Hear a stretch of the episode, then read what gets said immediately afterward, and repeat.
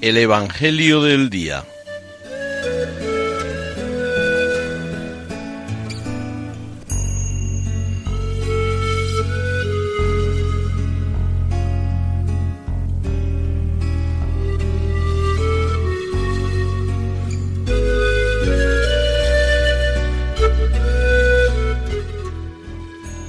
Del Evangelio según San Marcos.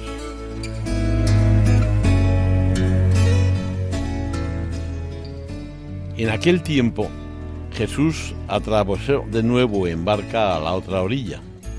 Se le reunió mucha gente a su alrededor y se quedó junto al lago. Se acercó un jefe de la sinagoga, que se llamaba Jairo, y al verlo se echó a sus pies rogándole con insistencia, Mi niña está en las últimas. Ven, pon las manos sobre ella para que se cure y viva. Jesús se fue con él acompañado de mucha gente que lo apretujaba. Había una mujer que padecía flujos de sangre desde hacía 12 años. Muchos médicos la habían sometido a toda clase de tratamientos y se había gastado en eso toda su fortuna. Pero en vez de mejorar, se había puesto peor. Oyó hablar de Jesús y acercándose por detrás entre la gente, le tocó el manto pensando que con solo tocarle el vestido curaría.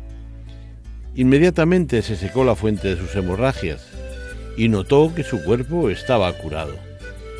Jesús, notando que había salido fuerza de él, se volvió enseguida en medio de la gente, preguntando, ¿quién me ha tocado el manto? Los discípulos le contestaron, ¿ves cómo te apretuja la gente y preguntas, ¿quién me ha tocado? Él seguía mirando alrededor para ver quién había sido.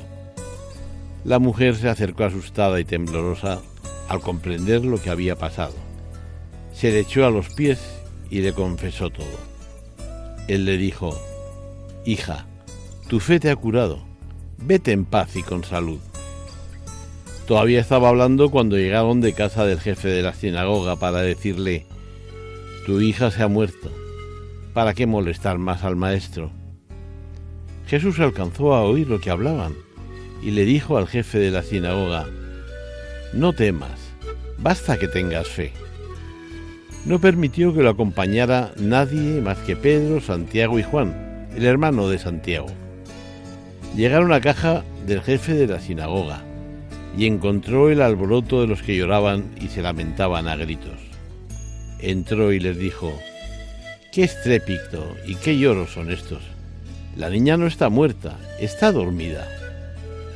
Se reían de él, pero él los echó fuera a todos y con el padre y la madre de la niña y sus acompañantes entró donde estaba la niña. La cogió de la mano y le dijo, Talita, cum, que significa, contigo hablo, niña, levántate. La niña se puso en pie inmediatamente y echó a andar. Tenía doce años y se quedaron viendo visiones. Les insistió en que nadie se enterase y les dijo que dieran de comer a la niña.